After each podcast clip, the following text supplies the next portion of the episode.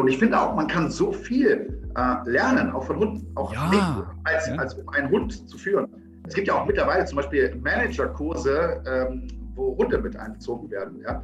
Äh, wenn man über den Hund einfach auch sich selber, seine Persönlichkeit äh, weiterentwickeln kann. Es geht zum. Beispiel ganz viel um Körpersprache. Ja? Mhm. Äh, und das ist ja bei Menschen nicht anders. Ein Hund, der riecht ja hundertmal mehr als wir. Das heißt, ich überlege mir immer, wie, wie nimmt denn der diese Realität wahr? Wenn wir zum Beispiel spazieren gehen, der riecht da Ja. tausend verschiedene Gerüche. Jetzt habe ich auch irgendwo gelesen letztes Mal, dass Hunde teilweise auch Krebs erkennen können bei Menschen, weil sie das riechen, ja. weil sie das riechen können. Und sie wurden beispielsweise am Flughafen eingesetzt äh, gegen de, das Coronavirus, weil man herausgefunden hat, dass die äh, das erkennen können, wenn jemand das Coronavirus hat. Und zwar in 98 Prozent aller Fälle haben die das richtig, richtig, richtig an. Hallo meine Freunde da draußen, ich hoffe, euch geht es richtig gut. Herzlich willkommen zurück zu einer weiteren Podcast-Episode von Human Elevation. Deinem Podcast, wenn du genug vom monotonen 0815-Leben hast und deine wahre Berufung finden und sie leben willst. Dein Podcast für ein Leben, das du liebst. Mein Name ist Patrick Reiser und ich bin dein Host. Heute zu Gast ist André Vogt. Er ist erfolgreicher Hundetrainer und betreibt eine der größten Hundeschulen Deutschlands. Mit seinem Buch Typgerechtes Welpentraining hat André einen Bestseller geschrieben. Und mit dem Fernsehsender Six bringt er in der Sendung Der Welpentrainer jungen Hunden das Einmaleins der Hundebeziehung bei und erklärt den Zuschauern das Geheimnis der optimalen Mensch-Hund-Beziehung. André lebt seine Berufung. Doch das war nicht immer so. Er kommt von einem ganz anderen Bereich. Wir tauchen heute ein in seine Welt und beleuchten, wie er damals durch ein Problem, welches er selbst hatte und er selbst für sich lösen konnte, eine Geschäftsidee entdeckte, mit der er seine Berufung schlussendlich gefunden hat. Für alle Hundeliebhaber und solche, die von Hunden lernen wollen, ist diese Podcast-Episode sehr erfrischend. Das Gespräch hat sehr viel Freude gemacht und ganz am Schluss gab es persönliche Einblicke in die Beziehung zu unserem Hund Jackie und zwei Herausforderungen, die wir manchmal mit ihm haben, für die mir André auch gleich zwei wertvolle praktische Tipps mitgegeben hat. Egal von wo aus du gerade zuhörst, vielleicht bist du beim Sport, unterwegs im Auto, Bus, Zug oder du hörst von zu Hause, von der Arbeit oder auch vom Urlaub aus zu. Ich wünsche dir ganz viel Freude mit dieser Episode. Lehn dich zurück, schnall dich an und genieße das Gespräch. Wenn du in Zukunft benachrichtigt werden willst, dass es eine neue Episode gibt, dann stelle sicher, dass du den Podcast auch abonniert hast. Lass uns reinstarten und ich sage herzlich willkommen bei Human Elevation, André Vogt. Ja, vielen Dank, dass ich hier sein darf. Ich freue mich sehr. Ja, ich freue mich auch. Mega. Ich äh, sehe dich so ein bisschen als der Hundeflüsterer. Kennst du den Pferdeflüsterer? Ja, natürlich. Du bist der Hundeflüsterer für mich. Ja, das höre ich, höre ich öfter mal. Klar, ne? mit dem Job lässt sich das nicht verhindern. Aber äh, Aha. Ja, wie lange bist du schon im Business? Also wie lange arbeitest du jetzt mit Hunden? ähm, angefangen habe ich 2005, komplett zufällig. Äh, also geplant war das äh, tatsächlich nie. Und äh, ja, mittlerweile sind das schon ein paar Jahre geworden. Eigentlich komme ich aus einer komplett anderen Richtung. Okay, von wo kommst du? Ähm, Ich komme aus dem öffentlichen Dienst. Das heißt, ich habe äh, sieben Jahre wirklich im Rathaus gearbeitet, im Steueramt. Ja? Oh, okay, ganz was anderes. Äh, ganz was anderes. ja. Äh, Hatte auch seine, seine Berechtigung und ähm, war auch eine, eine interessante Zeit, aber ich habe dann schon irgendwann gemerkt, hey, das ist es einfach für mein Leben, für mich nicht. Und äh, deswegen musste was anderes her. Wie alt warst du da? Wenn du sagst 2005, wa- war das so in diese Zeit herum? Ja, genau. Anfang 20 war ich da. Aha. Und ähm, ja, also ich habe früher sehr viel Handball gespielt und äh, habe mich dann aber eben mit Anfang 20 äh, schwer verletzt, habe mir die Schulter kaputt gemacht. Und dann war das vorbei. Also die Karriere war, äh, war beendet und ich hatte viel Zeit plötzlich und ähm, habe immer schon mich für, äh, für Hunde interessiert. Oder ich war immer schon sehr tierlieb. Meine Eltern hatten auch immer Hunde oder Tiere zu Hause. Und dann habe ich äh, angefangen, mich ein bisschen mehr damit zu beschäftigen, ein bisschen Literatur mehr besorgt. Äh, und meine Frau und ich haben damals unseren ersten Hund bekommen. Der war schon ein Jahr alt und äh, hatte so ein paar Probleme. Dann habe ich angefangen, mich ja, im Netz ein bisschen schlau zu machen. Was kann ich machen? Ja, ich wollte ein bisschen ausbilden, ich wollte ein bisschen Probleme abstellen. Und habe dann in, in, in, Hamburg damals äh, ein, ein Seminar besucht über vier Tage, eigentlich nur mit dem Hintergrund, das Problem mit meinem Hund zu lösen. Mhm. Und, äh, der Ausbilder damals hat gesagt, ey, du musst da dranbleiben, das ist eine super Geschichte, super Business, äh, Riesenwachstumsmarkt. Guck dir das doch mal an, aber für mich war das so, hey, das ist so, so ein Hobby-Ding. Ne? Also yeah. so, mein, mein, Opa hat das äh, nie verstanden, was ich da beruflich mache. Ja.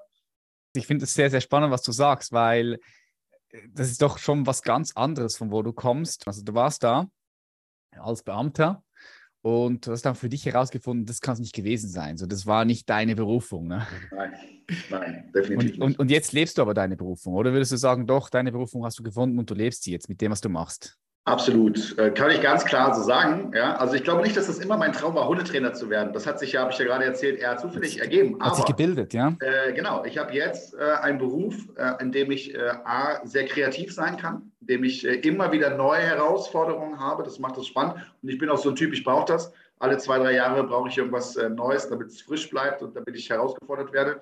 und das gibt mir dieser Beruf und da bin ich sehr, sehr dankbar für. Und der Job bei der Stadt war eben das komplette Gegenteil. Ja? Du hattest halt einen mhm. sicheren Job, aber ansonsten wurdest du halt null herausgefordert und äh, am Ende fühlte ich mich wie eingesperrt im Büro. Mhm.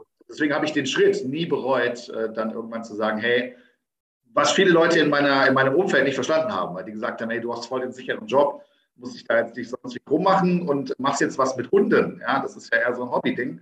Ähm, konnten sie gar nicht nachvollziehen. Aber für mich war das klar und ja, wie gesagt, ich habe es nie bereut. Nicht einen Tag. Hast du auch Gegenwind bekommen von deinem Umfeld? Ja. Und, und Leute ja. von dir abgewendet haben? Gab es das so? Nein, abgewendet nicht. Äh, das kann ich nicht sagen. Aber ich habe sehr viele Leute auch aus der Familie. Also mein, mein Vater war auch damals da nicht so begeistert von. Ne? Und hat gesagt, ey, überleg dir das gut und du gibst jetzt hier eine Sicherheit auf äh, und so weiter. Ja. Äh, auch viele Freunde ähm, die das dann auch eher belächelt haben. Ja, und äh, also ich glaube, da gab es schon viele Leute, die gedacht haben, ich bin jetzt völlig wahnsinnig geworden. ja. Und äh, trotzdem hast du das durchgezogen. Was war dann für dich so der entscheidende Impuls, dass du gesagt hast, doch, ich gehe jetzt raus und ich spüre, da ist ein innerer Ruf. Ich spüre, das ist mir zu eng geworden, dieses Beamtensein und, und, und da, ich sehe da eine Möglichkeit, eine Chance. So, irgendetwas muss dich doch dorthin bewegt haben. Was war das?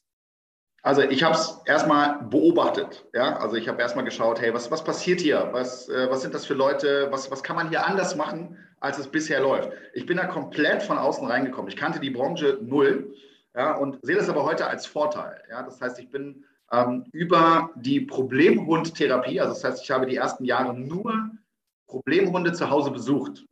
Das war okay. das, was ich gemacht habe. Jeden Tag äh, in, der, in der Tiefgarage umgezogen und bin danach noch äh, zu irgendeinem äh, Hund gefahren und habe das beobachtet, habe die Leute beobachtet und irgendwann gesagt, hey, das ist mein Ding. Das kann ich. Ich arbeite nicht nur gerne mit Tieren oder mit Hunden zusammen, sondern auch sehr gerne mit Menschen.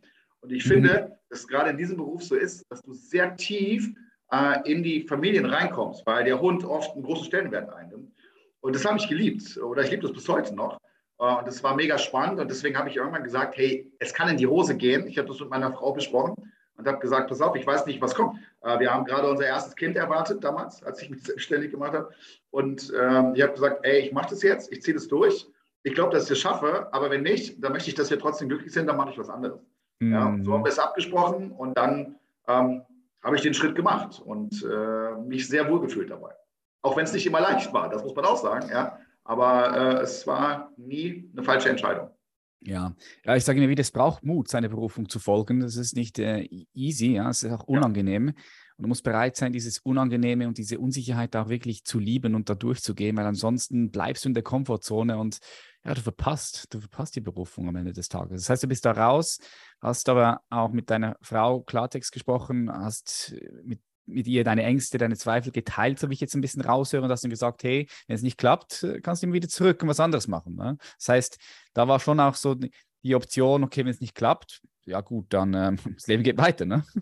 Genau, ich wusste ja nicht, was passiert. Ja, ja. es war völliges Neuland für mich, auch selbstständig zu sein, äh, war völlig neu für mich und ähm, das war schon aufregend und du hast schon völlig recht, das erfordert Mut. Das, da habe ich aber Gott sei Dank noch nie ein Problem mit gehabt, äh, einfach zu sagen, okay, komm, ey, ich mache es jetzt. Vielleicht denke ich auch manchmal zu wenig nach. Das kann auch sein. ja. Ich mache es einfach, ja. Ähm, aber es, es hat ja gut. hat Gott sei Dank geklappt. Ja, und von daher, äh, war auch meine Frau immer da an meiner Seite und hat das unterstützt und ist ja heute auch mit im Unternehmen drin. Äh, und wir sind da happy. Ah, schön, schön. Ja, das, manchmal ist das gut. Nicht zu viel nachdenken, einfach mal machen. Ja. Also, ich, ich kenne so viele Leute, die zerdenken alles und dann passiert gar nichts, oder? Es ist, äh, ja, kann, kann auch sehr limitierend sein, wenn man zu sehr über bestimmte Dinge nachdenkt. Manchmal ja. noch mehr denken bringt einfach manchmal nichts. Einfach manchmal den Geist stillhalten und einfach mal machen. Das ist die bessere Lösung. Auf jeden Fall. Wie hast du denn damals das erste Geld verdient? Also wie hast du dich auf dem Markt positioniert? Ich meine, jetzt hast du die Idee gehabt, okay, ja, äh, ich könnte was mit Hunden machen. Es interessiert mich, da ist Freude auch da. Du arbeitest gerne mit Menschen, gerne mit Hunden. Wie hast du dann das allererste Geld verdient? Wie hast du dich positioniert auf dem Markt? Also ich habe ja diese Ausbildung gemacht. Das waren ja vier Tage für meinen eigenen Hund eigentlich. Und äh, ja. das ist eigentlich eine witzige Geschichte. Dann äh, hat er gesagt, das war so ein, so ein Franchise-Unternehmen. Das heißt, äh, die Trainer hatten so ein Gebiet, ähm, wo sie rausfahren äh, konnten und dann über die Zentrale problematische Hunde bekommen haben. Und äh, da hat er gesagt, ich habe dann irgendwann gesagt, okay, komm her, ich würde es mal ausprobieren. Äh, bei wem kann ich mitfahren? Also wer bildet mich jetzt weiter aus? Dann hat er gesagt, ja, hier ist ein Trainer in Duisburg, war das, glaube ich, ruf den mal an, dann kannst du mit dem fahren und dann zeigt er dir alles und dann kannst du mehr, mehr lernen und so weiter. Ja, und dann habe ich ihn angerufen und hat der gesagt, ne, ähm, er hat das damals auch alleine gemacht und äh, er hat jetzt da kein Interesse daran, mich mitzunehmen. Äh, ich sollte es doch mal alleine machen. Ja. Er hat gesagt, Herr May, ich habe äh, noch gar keine Ahnung. Ja, das kann ich nicht, das ist ja äh, unverantwortlich. Auf jeden Fall habe ich dann wieder in Hamburg angerufen und habe gesagt, hey, der will gar nicht, der will mich nicht mitnehmen. Äh, dann sagte ja, komm, äh, probier es doch mal aus, kalte Wasser und so weiter. Dann weiß ich noch, heute kann ich darüber reden. Damals war es echt unangenehm.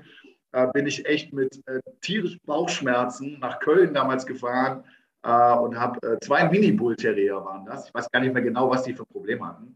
Und habe das da durchgezogen mit jetzt im Nachhinein nicht wirklich viel Plan. Ich hatte so einen ganz groben Plan, was man jetzt da macht. Und äh, die waren so happy und haben mir noch damals noch 20 Euro Trinkgeld gegeben. Äh, da war ich echt überrascht und dachte so, wow, was ist denn hier los? Und die waren total glücklich und happy. Und das hat mich irgendwie motiviert und auch angefixt, äh, mich noch viel, viel tiefer in diese Materie reinzugehen. Und dann habe ich damit quasi die ersten Euros verdient. Ja, also habe dann äh, eben, das war gar nicht so wenig Geld, äh, für jeden Termin dann irgendwie äh, da Geld bekommen ja, und habe das dann zurückgelegt. Und dann äh, hatte ich eben eine extrem wertvolle Ausbildungsphase dadurch, im Nachhinein. Ja, weil ich nicht diesen klassischen Weg gegangen bin, was jetzt so die anderen Hundetrainer machen, in irgendeinem Studium bei dem und dem oder hier eine Ausbildung, äh, sondern ich habe das komplett unbeeinflusst, bin ich da mhm. reingegangen. Und das mhm. ist, glaube ich, heute ein, ein Riesenvorteil für mich äh, gewesen, weil ich das ohne irgendeine Brille, ohne beeinflusst zu sein, einfach äh, mit meiner eigenen Erfahrung lernen konnte und danach natürlich auch mit viel Fachwissen, was ich mir aufgebaut habe, äh, dann zu kombinieren. Ja? ja bin dann irgendwann äh, auch, also Zufälle glaube ich nicht dran, aber das, äh, dann bin ich an ein schönes Gelände gekommen, in einer guten Lage in der Nähe von Düsseldorf äh, und habe da angefangen und äh, habe dann da Kurse gemacht und habe da einen Zaun gezogen.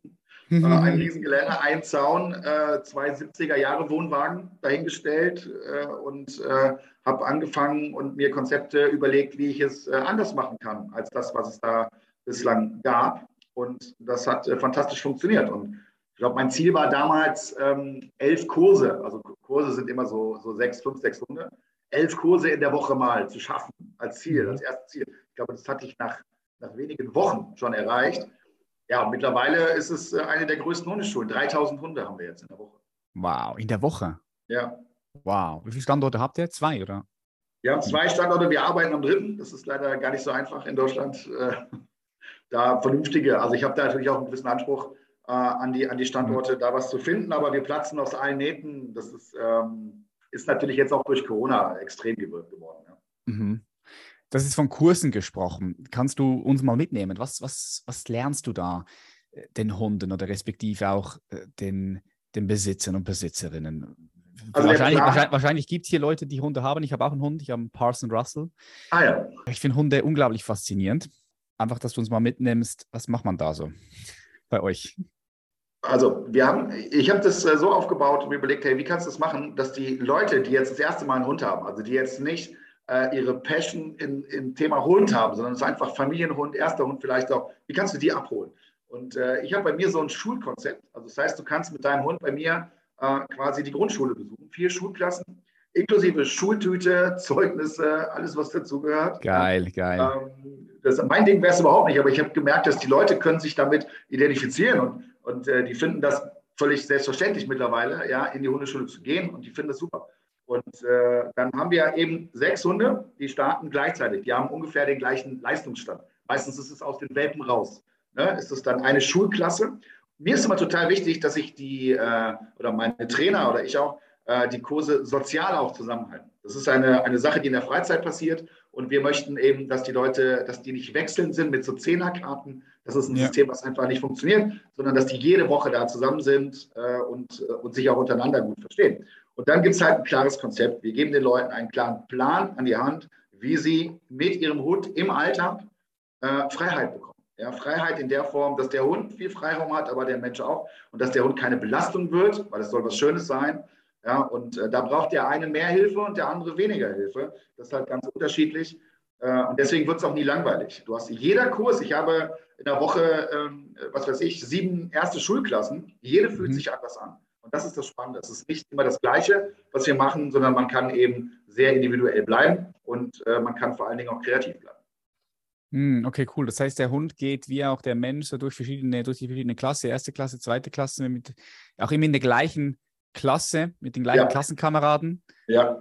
Jetzt, du sagst, es ist immer anders. Also ich kann mir auch vorstellen, dass es alleine nur schon anders ist, weil es auch verschiedene Hunderassen gibt. Also wie, wie, wie, wie ist denn das deine Erfahrung? Da gibt es ja verschiedene Hunderassen und die einen haben einen ganz anderen Charakter als, als die anderen. Also ich bin da kein Freund von so krass diese, diese Rassebrille aufzuziehen. Ja. Ja. Natürlich, die sind in unterschiedliche Richtungen gezüchtet worden äh, und haben auch unterschiedliche Begabungen, die Menschen ja auch eigentlich.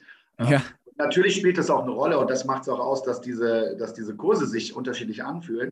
Äh, aber du darfst ja nicht vergessen, die Kombination zwischen dem Mensch und der Hunderasse oder dem Hund. Ja, das ist ja nochmal ein Element, was dazukommt. Ja, und deswegen ist es äh, so einzigartig. Ja, und das heißt, jeder hat seine eigenen Bedürfnisse. Es gibt Leute, die haben, die brauchen eigentlich gar keine Hundeschule. Ja, also die haben von ihrem Charakter, von ihrer Mentalität, von ihrem, äh, von ihren Begabungen auch äh, alles, was sie brauchen, um einen Hund vernünftig zu führen. Und dann hast du wieder andere, die sich da sehr schwer tun, ja, und die wir dann mehr in die Hand nehmen müssen. Äh, und ähm, da geht es eben nicht nur einfach mit, was mache ich jetzt mit dem Hund? Was mich am meisten fasziniert bei der Arbeit mit äh, Hunden sind, äh, ist, dass äh, Hunde ja Stimmungen von Menschen nachgewiesenerweise ja. eins zu eins wahrnehmen. Kennst du, wenn ja. du selber Hund hast, ja. Äh, weiß man das als Hundebesitzer. Und das ist das, was mich so fasziniert. Und das ist das, was ich vermisst habe in der Ausbildung ja, von, äh, von Trainern auch, dass das gar nicht berücksichtigt wird, sondern dass es nur um Lerntheorie geht. Wie bringst du jetzt dem Hund was bei? Aber da geht noch viel, viel mehr. Ja? Und das ist mhm. das, was mich eigentlich viel mehr fasziniert und auch meine äh, große äh, Leidenschaft ist, den Leuten das so zu vermitteln und ihren Hund auf eine ganz andere Art und Weise kennenzulernen. Ja, ja. Was mich an Hunden fasziniert, sind mehrere verschiedene Dinge. Also ich finde es nur schon mal interessant zu schauen, woher kommt der, der Hund? Kommt er vom Wolf? Und man ist sich, glaube ich, dort in der Wissenschaft nicht ganz einig, wann der Hund domestiziert wurde. Ich glaube, man, man, sagt so vor 15.000 Jahren, aber auch bis 100.000 Jahre. Ja. Das liest man ja alles durch. Man weiß ja heute, glaube ich, auch noch nicht genau, wie all diese Hunde gezüchtet wurden. Es gibt ja so viele verschiedene Rassen und die sollten alle vom Wolf abstammen. Das ist schon, ist das, also das alleine ist schon irgendwie crazy. Und wenn der Hund jetzt so lange mit dem Menschen zusammen ist, man sagt ja auch, der Hund ist der, der beste Freund des Menschen, der kennt der Mensch, weil er halt so viel tausend Jahre mit dem Mensch zusammenlebte, ist die Kommunikation auch sehr spannend zwischen Mensch und Hund. Also was da alles äh, ausgetauscht werden kann mit, ja. mit, Kommunikation, mit Stimme, mit, mit, mit Gefühlen, mit Körperhaltung. Bin ich da ganz bei dir. Ne? Das ist genau das, äh, worum es geht. Und ich finde auch, man kann so viel äh, lernen, auch von Hunden, auch ja. als, ja. als um einen Hund zu führen. Es gibt ja auch mittlerweile zum Beispiel Managerkurse, ähm, wo Hunde mit einbezogen werden. Ja? Äh, wenn man über den Hund einfach auch sich selber, seine Persönlichkeit äh, weiterentwickeln kann. Es geht zum. Beispiel ganz viel um Körpersprache. Ja? Mhm. Äh, und das ist ja bei Menschen nicht anders. Ne? Und ähm, sich da mal in so eine völlig neue Welt reinzubegeben. Ja? Und äh, was ich immer am Kasten finde, ist, äh, wenn ich natürlich als Profi das bestimmte Sachen beim Hund auslösen kann, ohne Probleme. Aber der Mensch das gar nicht auf dem Schirm hat, weil er im Kopf hat, Erziehung ist Sitzplatz äh, und komm her. Ja, das ist ja oft so, dass man das denkt, du gehst in die Hundeschule, du lernst genau mhm. das, dass der nicht an der Leine zieht. Das sind alles Elemente, die auch nicht, nicht verkehrt sind. Mhm. Aber was ich viel spannender finde, ist, äh, etwas auszulösen und etwas zu machen mit dem Hund, wo der Besitzer danach sagt, das hätte ich niemals äh, gedacht. Oder das heißt, mein Hund kommuniziert schon die ganze Zeit auf einem extrem hohen Level mit mir, aber ich habe es mhm. einfach nie erkannt. Ja, genau. Und das macht mir besonders viel Spaß, dass die Leute danach sehen, ey, die sehen den Hund ganz anders teilweise. Ja? Und das finde ich spannend. Ne? Und äh, ich finde, das haben die Hunde auch verdient, weil es einfach für mich faszinierende Wesen sind. Ja, mega. Und wenn wir jetzt auch schon so überlegen, ein Hund, der riecht ja hundertmal mehr als wir. Das heißt, ich überlege mir immer, wie, wie, nimmt denn der diese Realität wahr? Wenn wir zum Beispiel spazieren gehen, der riecht da ja. tausend verschiedene Gerüche. Jetzt habe ich auch irgendwo gelesen letztes Mal, dass Hunde teilweise auch Krebs erkennen können bei Menschen, weil sie, das, riech, ja. weil sie das riechen können. Und ja. sie wurden beispielsweise am Flughafen eingesetzt äh, gegen de, das Coronavirus, weil man herausgefunden hat, dass die äh, das erkennen können, wenn jemand das Coronavirus hat. Und zwar in 98 Prozent aller Fälle haben die das richtig, richtig, richtig angegeben. Ja, man, man nutzt Hunde zum Beispiel auch am Flughafen für, dass die Drogen aufspüren und so weiter und so fort. Also es ist ja unglaublich krass, was die, was die wahrnehmen durch die Nase. Ich sage immer, die sehen durch die Nase, die, die hören durch die Nase. Das muss, das ist eine ganz andere Realität. Wir haben äh, mal Versuche gemacht am Düsseldorfer Flughafen. Man-Trailing, das heißt Menschensuche. Das heißt, der Hund hat eine Fährte und soll diese eine Person finden. Äh, am Flughafen, wo es richtig voll war, über Aufzüge hinweg in riesen Menschenmengen irgendwo auf eine Bank saß diese Person. Ja, und, äh, und der Hund hat die gefunden. Ne? Also das, das, das ist, wenn man sich das vorstellt, wie viele Gerüche da durcheinander gehen. Und äh, das ist schon eine wahnsinnige Leistung. Gerade über die Nase ist auch ein ganz interessantes äh, Themenfeld, ähm, was man, was, wozu Hunde da in der Lage sind. Also absolut ja. faszinierend auch. Ja. Ja. Und das ist vorhin gesagt, du kannst nicht mehr viel von Hunden lernen. Ich finde auch, also Jackie heißt unser Hund, ist äh, einer meiner größten Mentoren. Ich lerne so viel von ihm unter anderem seine Präsenz, wie er einfach am Start ist, wie er hier ist und in, im gegenwärtigen Moment. Ne? Hunde haben ja so diese Qualität, sind doch ein bisschen mehr, wahrscheinlich viel mehr wie wir im Moment. Ja. Einfach aufgrund auch, so wie sie aufgebaut sind. Die hören jedes kleinste Geräusch, riechen jeden kleinste Unterschied, nehmen Vibrationen wahr, alles sind so präsent hier und gleichzeitig was ich auch spannend finde bei den Hunden, ist diese Ekstase, diese Freude, die sie haben, wenn du zum Beispiel nach Hause kommst oder äh, wenn andere Leute dich besuchen. Also zum Beispiel unser Hund, er, er liebt Menschen. Der ist total ein offener Hund und der hat so viel Freude und so viel Ekstase in 24 Stunden. Das ist, das ist krass. da denke ich so, hey, wenn, wenn mehr Menschen ein bisschen mehr Ekstase hätten, so, so wie, diese Hund, wie dieser Hund zum Beispiel oder wie allgemeine Hunde, dann äh, würden wir schon in einer ganz anderen Welt leben.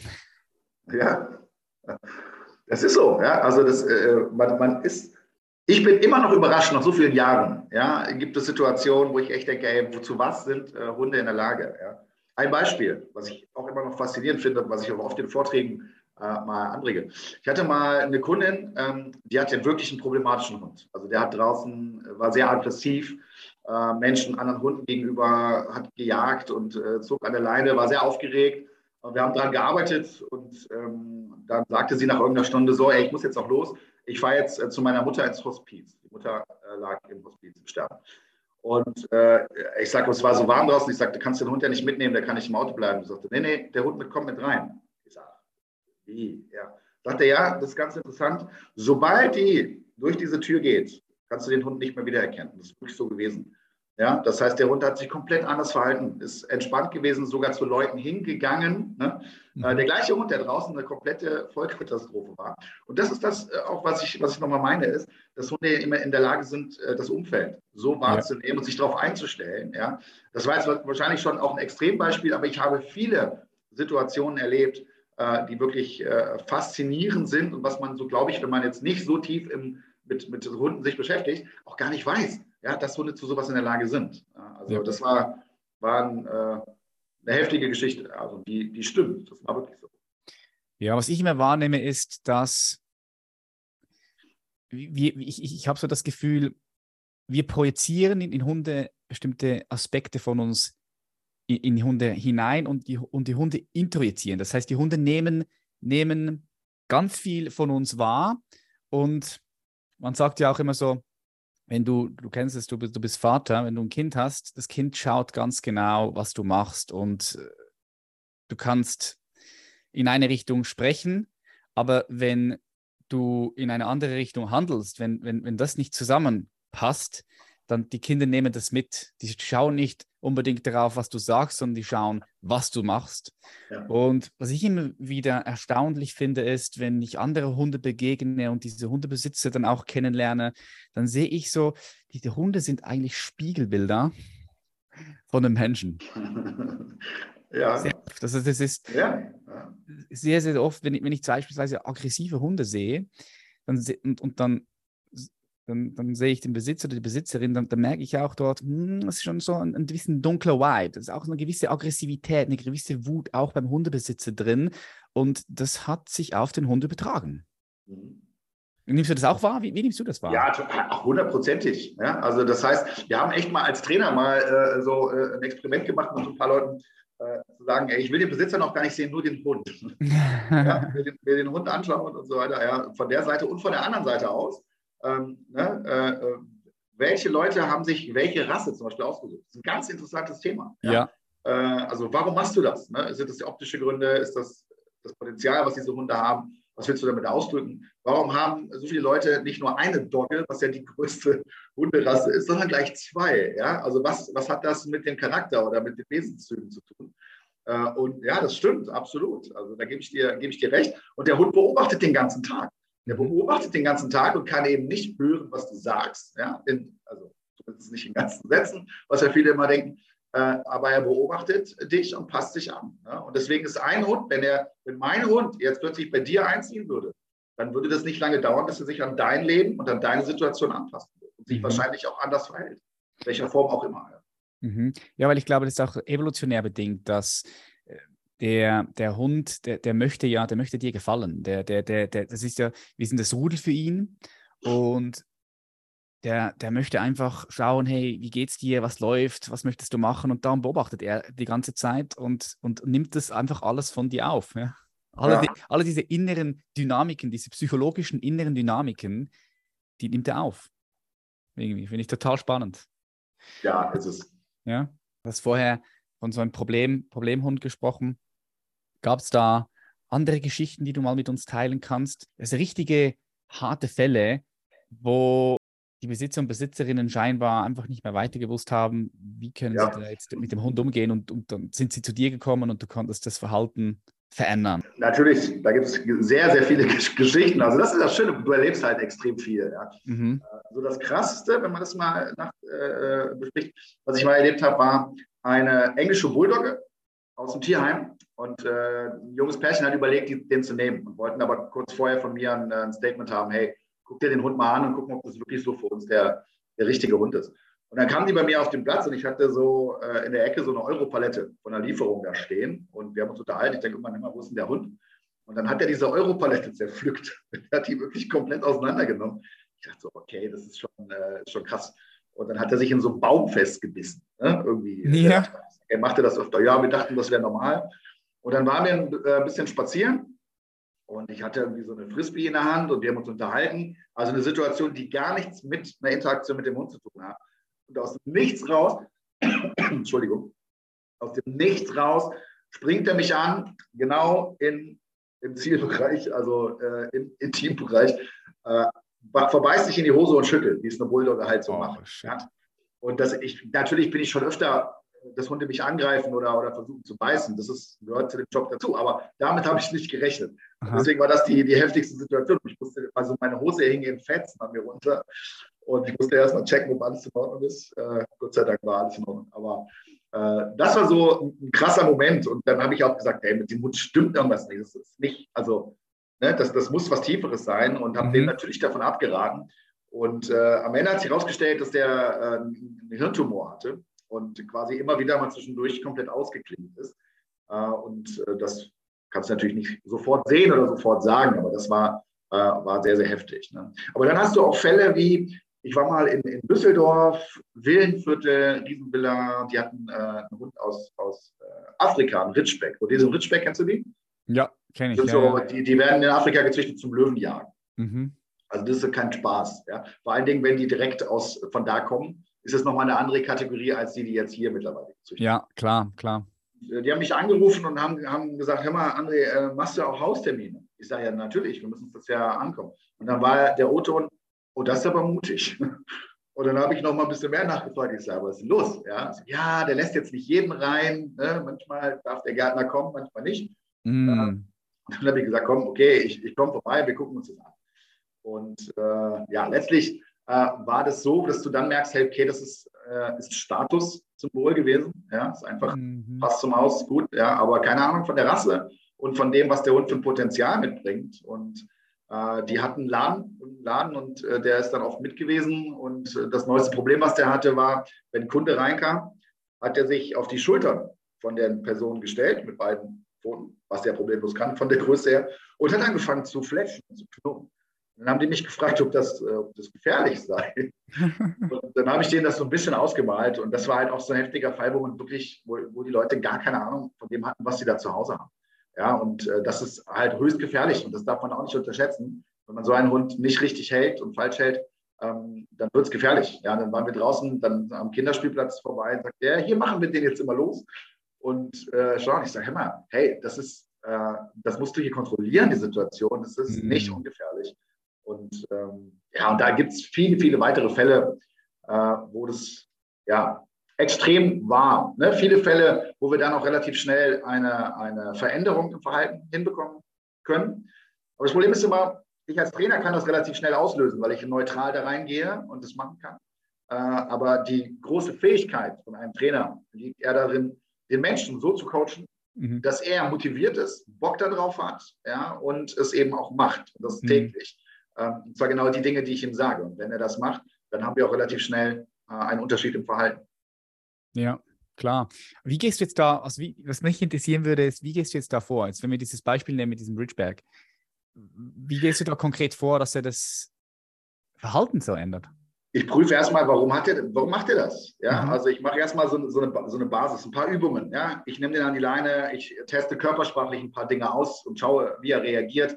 Ich beanspruche was für mich, ich arbeite ein bisschen mit ihm. Ja, und äh, kann dann relativ schnell sehen, was da los ist. In dem Fall war es sogar so, dass das eigentlich ein total lieber Hund war, ja, der eigentlich nicht, äh, nicht wirklich geführt wurde. Ne? Und deswegen äh, ja, Verhaltensweisen einfach mal angefangen hat, äh, die er selbst entschieden hat. Ja? Und da war relativ schnell klar, hey, der Hund ist jetzt, auch wenn er jetzt diese krasse Geschichte hat mit aus Afrika und so weiter, aber der Hund ist vollkommen in Ordnung.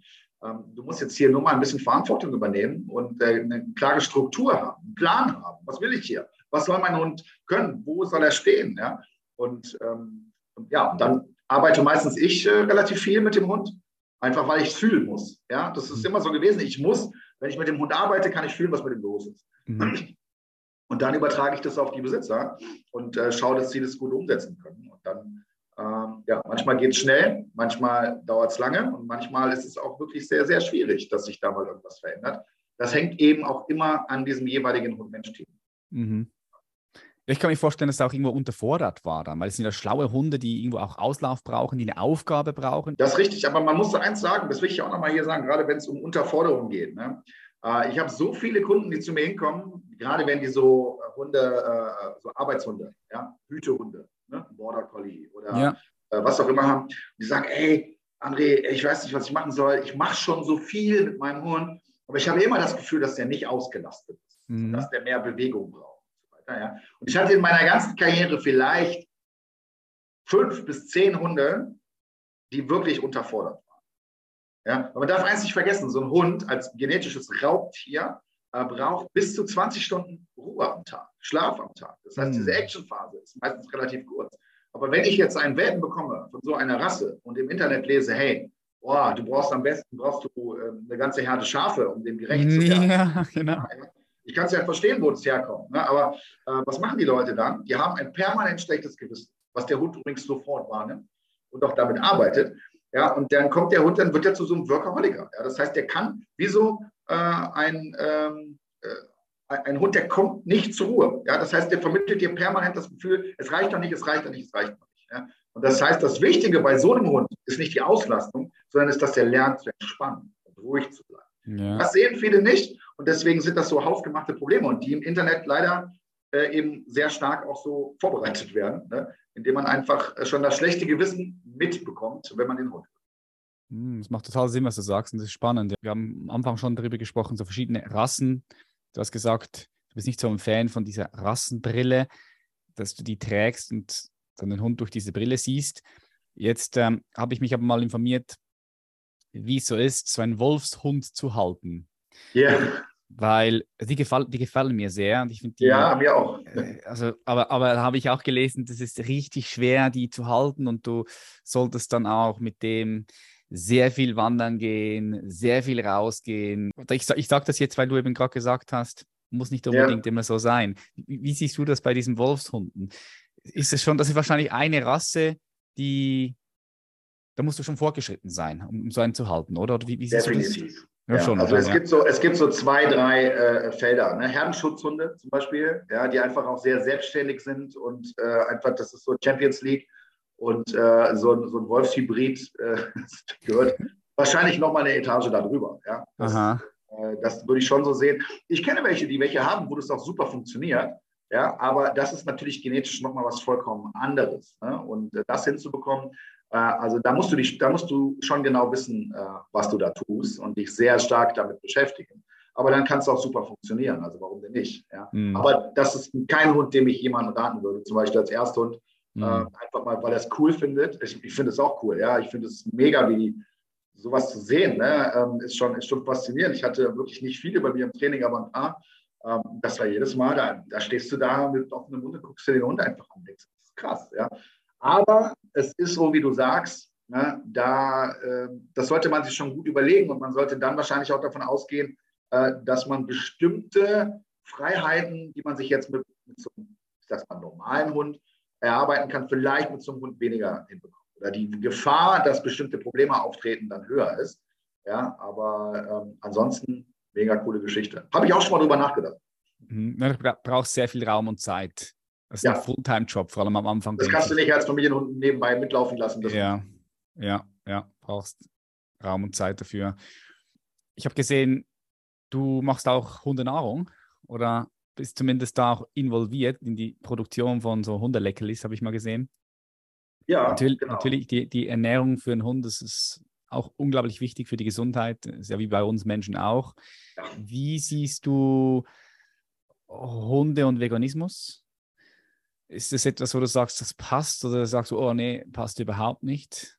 Also, ich habe da eine sehr klare Meinung zu. Ja. Ähm, ich, ich glaube, es passt überhaupt nicht, ja, weil es einfach von der Genetik, von der Geschichte her äh, ein Raubtier äh, ist. Und äh, Raubtiere sind Fleischfresser. Und ich weiß, dass das einfach ein Riesenhype ist, auch in den letzten Jahren äh, generell. Ja? Und ich finde es vollkommen in Ordnung. Und ich habe ähm, überhaupt kein, ähm, kein Störgefühl damit. Wenn Menschen sagen, hey, ich lebe das so, ich will das so machen und so weiter. Was ich immer nicht mag, äh, ist äh, Leute, die mir ihre Meinung quasi so mir so schlechtes Gewissen machen wollen und sagen, alles, was du machst, ist schlecht, dann musst du es so machen. Das mag ich nicht. Ne? Also so eine gewisse Toleranz finde ich wichtig. Ich sehe, das macht es genauso. Äh, aber jetzt bei Hunden, wenn du da nochmal drauf zurückkommen willst, ähm, ich, ich weiß, dass das welche machen und ich glaube auch, dass das funktionieren kann. Ja, aber von meinen Grundsätzen her ähm, ist das blöd. Hm, also du sagst, es kann funktionieren, aber dein Grundsatz sagt so. Es kann mit Sicherheit funktionieren. Ja, weiß ja nicht, ob es da jetzt schon Studien gibt, ob die Hunde dann irgendwie äh, Mangelerscheinungen haben oder, oder was auch immer. Das kann ich nicht sagen. Äh, aber für mich ist das so eine, so eine Trendgeschichte, die einfach jetzt vom Menschen, was ja auch in den letzten Jahren äh, stark ähm, diese Szene, die sich da weiterentwickelt hat, äh, jetzt eben auch in den Hundebereich reinkommt. Mehr nicht. Mm, ja. Ja, es ist eine Frage, ist eine Frage von, von Werten halt auch, ja, je nachdem. Wenn ich diese Werte habe ja, und das so sehe, äh, natürlich kann ich darüber nachdenken, dass das bei meinem Hund genauso ist. Ne? Ich habe mich auch mal gewundert, wenn ich äh, Leute bei mir im Training habe, die, die, dann mit super Belohnung hier mit Fleischwurst in der Hand, den ich das in die Hand drücke und sage, hey, ich bin ja Veganer. Ja? Und dann sage ich, ja, kannst du das so machen? Ja, muss ich ja, muss ich ja. Ich sage, nein, musst du nicht. Da gibt es mhm. wahrscheinlich schon Alternativen, ja. Aber ähm, generell muss es jeder für sich, äh, für sich selbst entscheiden. Aber Ich mhm. schaue da ganz losgelöst von allem einfach auf die, auf die Geschichte des Hundes. Und es gibt halt Raubtiere, die sind Fleischfresser. Und deswegen glaube ich, äh, dass es von der Genetik her ähm, schon auch einfach so ist. Das ist der Kreislauf des Lebens. Mhm.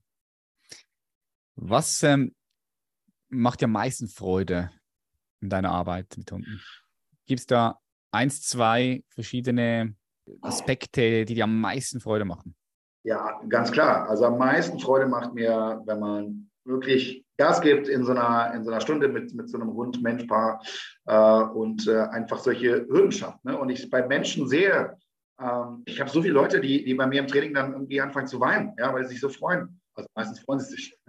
ähm, und äh, und das, das macht mich froh. Ja? Also Probleme zu lösen, das heißt dem Hund und dem Mensch ähm, wo ich dann weiß, nach der Stunde, wenn die jetzt nach Hause gehen, die sind glücklich, die haben was Positives erlebt äh, und ähm, sie werden wahrscheinlich mehr Freiheit bekommen in, äh, in ihrem Leben. Und das ist eine höchste Motivation, die ich habe.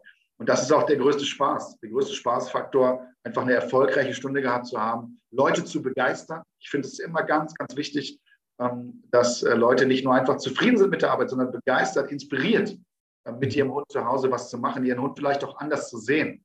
Das finde ich wichtig und äh, das ist das, was mir am meisten Spaß macht. Diesen Hund anders zu sehen, das, das gefällt mir sehr, André, weil ich glaube, ich glaube, der, der Mensch, der allgemeine Mensch, also der Mainstream-Mensch, ja, würde ich jetzt mal so behaupten, hat wenig Zugang zu, zu Tieren, würde ich sagen. Wenig, wenig Zugang, wenig, wenig Berührungspunkte, wenig e-, emotionale Bindung auch zu Tieren, würde ich jetzt sagen. Der normale Mainstream-Mensch, in Anführungs- und Schlusszeichen, ja, wenn es den überhaupt gibt. Und was ich immer wieder beobachte, ist zum Beispiel bei meinem Freund, der jetzt einen Labrador gekauft hat, der hat zwei Kinder, so ist ein Familienhund. Und dann sehe ich diese sechs-, siebenjährige Kinder mit dem Hund spielen. Dann sehe ich so, hey, geil, weil schon in so einem jungen Alter haben die eine echte emotionale Bindung zu so einem Tier. Und das verändert auch den Blick auf all die anderen Tiere hier. Weil ich finde, wir, wir teilen diesen Planeten mit so vielen anderen Tieren und anderen Spezien. Und trotzdem haben wir teilweise so wenig Berührungspunkte und das ist eigentlich sehr schade. Und darum finde ich das auch immer wieder spannend, wenn du so einen Hund hast, was macht das mit einem? Ja, es macht eben unter anderem auch etwas mit der Sicht auf den Hund, wie du den Hund siehst und dann auch auf die anderen Tiere auf Kühe, auf Vögel, auf Katzen, auf Mäuse, auf alles da, ja, was, ja. da, was da so gibt. Ja, da bin ich auch ganz bei dir. Also ich halte es auch für meine Kinder, ähm, halte ich das total wichtig, dass sie mit Tieren groß werden, ja, dass es für sie was ganz Normales ist und dass es egal, ob das jetzt Hunde sind oder andere Tiere. Entschuldigung. Ja. Ähm, und ich glaube, dass das auch echt einen Unterschied ausmacht.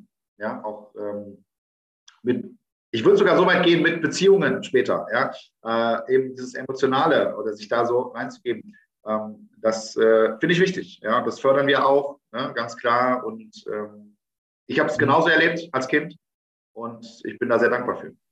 Ja, wir können auch viel über uns selbst lernen mit Umgang mit Tieren, weil wir haben alle auch ein Tier in uns. Wir haben dieses, dieses limbische System, das limbische, das emotionale Hirn. Wir haben natürlich den präfrontalen Kortex, der bei Tieren fehlt, aber wir, wir kommen ja von dort. Wenn wir jetzt mal die Evolutionstheorie anschauen, wir kommen von dort, wir haben das Tier nicht weggemacht in uns, sondern wir haben es transzendiert. Wir haben ein Tier plus noch mehr. Und da kann ich immer wieder auch in Tieren mich selbst oder Aspekte von mir selbst erkennen. Ich habe noch eine Frage zu Jackie, zu unserem Hund, weil ich habe da auch so zwei, drei Dynamiken in ihm, die ich gerne ja wegbringen würde. Ich weiß nicht, ob das noch möglich ist, weil es jetzt elf Jahre. Oh. Ist auch schon, schon älter, aber ist noch topfit, spielt mit den jungen Hunden. Also es ist, er ist irgendwie wie sechs, sieben. so, so würde ich ihn jetzt so beurteilen. Und zwar der erste Punkt ist, wenn Julia, das ist meine Frau, wenn die abends etwas später nach Hause kommt, dann ab einem gewissen Zeitpunkt fängt er an, so zu, zu weinen und, und also so zu jaulen, so. Und, und er wartet dann und schaut und er, wird so nervös, weil er ist extrem fixiert auf sie. Und wenn die dann abends nicht kommt, dann wird er irgendwie unruhig und, und, und weint so ein bisschen und ich versuche ihn immer zu beruhigen. Ja. Die, die erste Frage wäre jetzt, kommt sie sonst immer regelmäßig um die gleiche Zeit? Plus, Gibt's minus, das? ja, plus, minus, plus, ja. Plus, minus. Ja. Okay, das heißt, der Hund hat ja auch eine innere Uhr, das heißt dann noch genau. eine gewisse Erwartungshaltung. So, und das Jaulen oder diese, diese Geräusche, die das macht, dann ist äh, das ist nichts anderes äh, als, als Stress. Ja? Also das heißt, jetzt äh, will er irgendwie wahrscheinlich Stress loswerden. Die Frage wäre jetzt, was passiert denn, wenn sie jetzt nach Hause kommt? Wie verhält Jackie sich dann? Ja, wenn er nach Hause kommt, explodiert er vor Ekstase. Dann genau. läuft er im ganzen, äh, der, der, der, der springt im ganzen Haus herum. Genau, und das ist der Punkt, ja, dass das vorher, das baut sich schon so auf. Das heißt, das Stresslevel geht langsam höher. Und wenn die normale Uhrzeit nicht, nicht hinhaut, ja, dann, also das ist wie eine Verkettung, ja, die da passiert. Mhm, mhm. Ähm, und äh, das Problem ist eben, wenn ich das zulasse, ja, man kann ja jetzt sagen, hey, das ist voll süß, das ist voll schön, dass er sich so freut. Aber das ist, glaube ich, so wie du es beschreibst, äh, mehr als Freude, sondern das ist eher Stress. Ja? Äh, und ähm, da würde ich äh, nicht versuchen, ihn zu beruhigen, sondern dich zu fragen, warum macht er das überhaupt? Also warum, warum läuft es so? Und dann würde ich das nicht zulassen, diese, dieses Ausrasten, dieses Hochspringen, dieses Belagern sofort, sondern da so einen Filter vorsetzen und warten, bis sich der Hund beruhigt hat und selbst dann, wenn es so krass ist, würde ich nicht äh, das noch fördern, weil man fördert das ja, ob man will oder nicht. Ne? Man kann versuchen, es komplett zu ignorieren. Das ist aber oft schwierig, wenn das schon so, so heftig abläuft. Aber im Prinzip ist es eine Erwartungshaltung, ja, die sich einfach aufgebaut hat und äh, die sich so äh, vertieft und vernetzt, ähm, dass äh, ja, Stress entsteht, weil der Hund schon weiß, was jetzt gleich passieren wird. Und wenn ich das mhm. verändere, ja, dann ähm, kann ich auch, auch mit elf Jahren, Hund lebt sein, äh, lernt sein Leben lang, genau wie Menschen auch, äh, dann kann ich das auch noch verändern. Und im, im, Endeffekt tue ich ja auch meinem Hund damit einen Gefallen. Ne? Das heißt, äh, ich nehme Stress weg. Okay, also du meinst, diese, dieses, dieses, dieses, diese Freude, diese Ekstase, das ist Stress, den er dann abbaut in diesem Moment. Und dort, dort muss man ihm eine Regel setzen schon. Also das ja, heißt, aber das würde, aber das würde, aber das würde, das würde, das, das würde ja heißen, also für mich sieht das sehr vital und sehr lebendig und sehr gesund aus, wenn er sich so freut. Und wir freuen uns dann natürlich auch mit ihm mit. Das kommt auch nochmal dazu. Das heißt, die Freude hey, verstärkt sich wahrscheinlich ja. nochmal. Ja, ja. Aber, aber wenn, wenn, du jetzt sagst, wenn ich dort einen Riegel schieben müsste, das würde ja bedeuten, dass ich das Level von Freude oder von Ekstase ihm dort reduzieren würde. Ist das richtig, oder? Das ist das Emotionale, was du da reinsteckst. Ja? Also das heißt, du sagst, das ist äh, Freude. Das mag auch sein, dass das Freude ist. Also ich nehme das so wahr. Ich nehme das so wahr. Ich kann mich natürlich. Im Prinzip springst du ja auch nicht äh, äh, im Kreis, wenn die Julia nach Hause kommt. Und ich weiß nicht, wie das bei euch abläuft, aber du musst. Ich bin, schon, ich bin, schon, ich bin schon, schon sehr eine ekstatische Person. Also ich, ich, ich, ich, ich bin schon, ich würde schon sagen, ja, also ich würde schon sagen, ich, ich bin sehr lebendig. Ja, es kann zum Beispiel auch sein, dass wenn du zu Hause bist und dass Jackie das mitbekommt, ja, also äh, ne, wenn man sich selber schon so ein bisschen darauf einstellt oder weiß, hey, jetzt haben wir 18 Uhr oder was auch immer. Ne? Ähm, aber es, es soll nicht darum gehen, dem Hund die Freude zu nehmen. Das wollen wir alle nicht. Ja? Aber wenn ich merke, äh, dass da schon so Quietschgeräusche und so weiter kommen, dich das ja, sonst würdest du mir das ja nicht erzählen, in irgendeiner Form äh, stört. Genau, genau. Weil da bin ich zum Beispiel, da bin ich zum Beispiel, mache ich zum Beispiel ein Podcast, ein Podcast-Interview und der Kleine da, der ja, ist aufgewühlt, ist nervös, heult rum. Genau, ja. Und das, das genau. möchte ich eben, das möchte ich unterbrechen. Aber ja. ich sage ihm dann auch, hey, nein, komm hin, aber es, irgendwie, ich krieg's noch, noch nicht hin. In dem Moment, wo du in so einer Situation dich auch noch mit dem Hund freust, triggerst du das Ganze. Ja, ja das, ich das Verhalten. Ja, und ja. das Verhalten wird dann mehr werden, weil das eine selbstbelohnende Geschichte ist. Hm. Und, äh, deswegen wird es da nicht, nicht besser werden, sondern in vielen Fällen wird es sogar immer schlimmer, schlimmer, schlimmer. Ja? Ja. Und ähm, da kannst du einfach was gegen machen, indem du grundsätzlich einfach ignorierst. Ja, ist schwer, ich weiß. Ne? Aber wenn ich etwas verändern möchte und meinem Hund damit auch helfen möchte, dann äh, muss ich das mal in Kauf nehmen. Das heißt ja nicht, dass ich ihn bestrafe. Ja, das würde ich nicht machen. Ne? Aber ich würde einfach mal damit anfangen, dieses Verhalten komplett zu ignorieren und zu warten, bis er sich entspannt. Ja, bis er einigermaßen auf so einem Level ist, wo du sagst, das ist okay, damit gehen wir klar. Ja, und ihn da abzuholen. Aber wenn ich reinkomme und der hat die ganze Zeit schon so eine Spannung aufgebaut und die entlädt sich dann. Jetzt so wie du es beschreibst, ähm, dann ist das, glaube ich, äh, nicht gut.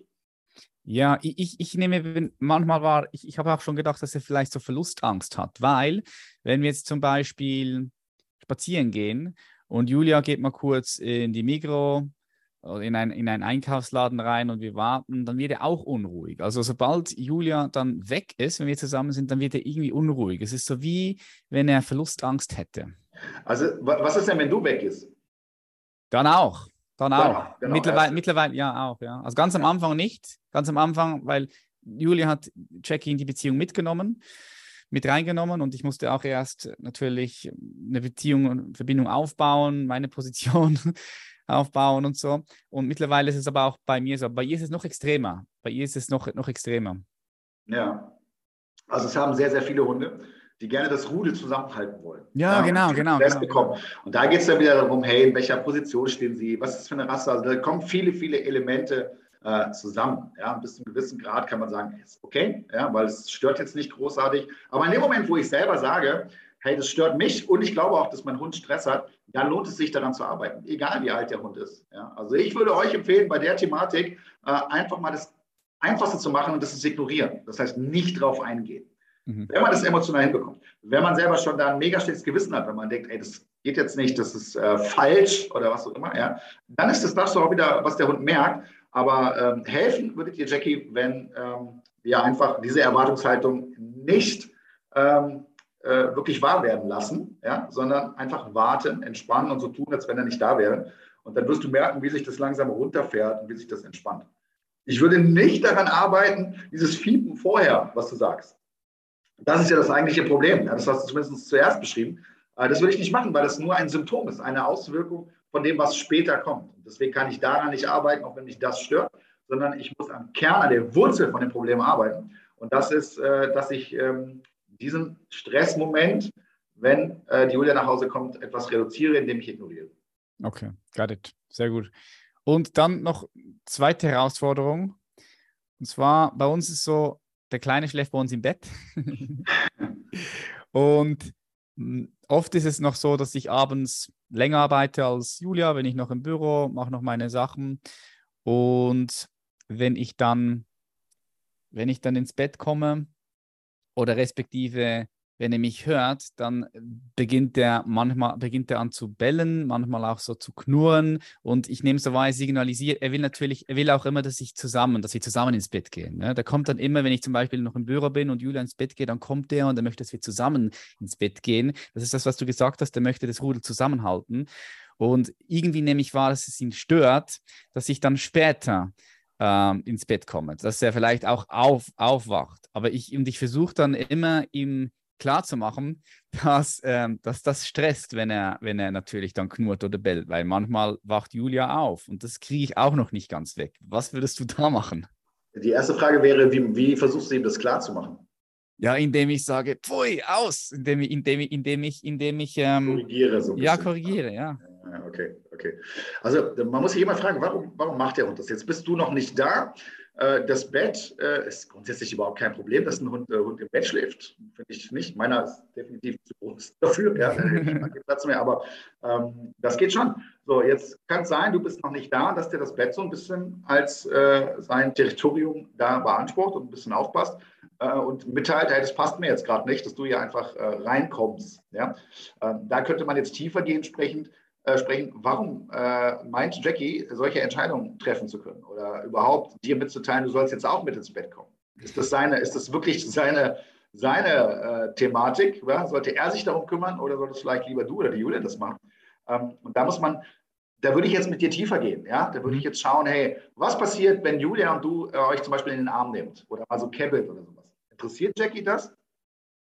Ja, es interessiert ihn. Ja, ja. Es eine, er will auch, auch kuscheln, er will auch, er will auch mitmachen. Er will auch dabei sein. Ja, er will auch dabei sein. Er will, er will überall immer dabei sein. Genau. Das kann sein, dass es dann oft Bereiche gibt, wo ein Hund auch kontrolliert ein bisschen. Ja? Kontrolle ist ein äh, Thema, ja. Oder Aufgaben übernommen hat, ähm, die äh, eigentlich nicht gut für ihn sind. Ja? Oder dann auch eben zu Sachen führen, die, die, die stören. Ja? Wie das dann. Also mal ganz ehrlich jetzt bei der Situation. Du kommst jetzt in dein Bett, dein Schlafzimmer. Mhm. Deine Frau liegt im Bett und der Hund. Und der Hund will dir jetzt mitteilen, pass mal auf, ja, so läuft es nicht. Natürlich muss es korrigieren. Was ich machen würde, ist, der wäre innerhalb von zwei Sekunden runter vom Bett. Sorry. Mhm, ja, also, okay, okay, okay, okay, ähm, Das meine ich gar nicht werten. Ich, werd, ich, ich bin immer gewaltfrei. Ich werde nie böse oder sonst was zu dem Hund. Aber trotzdem habe ich eine Verantwortung. Ich muss einen Plan haben, ja, ich muss strukturiert sein ja, und ich muss auch meine Rolle wahrnehmen. Das heißt, Klar. wenn ein Hund das macht, ist der sofort runter vom Bett. Ja, und dann damit sage ich ihm das. Wenn du jetzt sagst, pfui, aus und so weiter, was ist, was kommt bei ihm an? Ja, es ist jetzt die Frage. Ne? Sagt er sofort, oh, Entschuldigung, tut mir leid? Glaube ich nicht, weil sonst hättest du das Problem nicht mehr. So, und deswegen äh, wäre das, was ich machen würde. Intuitiv alleine schon. Weil wovon reden wir hier? Ja, das geht doch nicht. Ne? So, und äh, das kann man, glaube ich, machen, ohne dass man ähm, böse zu dem Hund ist oder irgendwas. Ja, also da würde ich eher so sehen, ey, was machst du gerade hier? Das ist mein Bett, das habe ich bezahlt. Was, äh, äh, ja. ja. Also da, da würde ich es eher ein bisschen trockener sehen und einfach ganz klar sagen, aber mal ganz flott ab hier. Ja, ist nicht. So, und damit nehme ich meinem Hund ja auch unter Umständen verschiedene Verantwortungsbereiche. Ich bin so oft bei Familien zum Beispiel, nehmen wir mal Thema Tierschutz, sehr emotionale Menschen, ja, was ich liebe. Ich, diese Menschen sind, das gefällt mir. Ich mag das, ich teile das.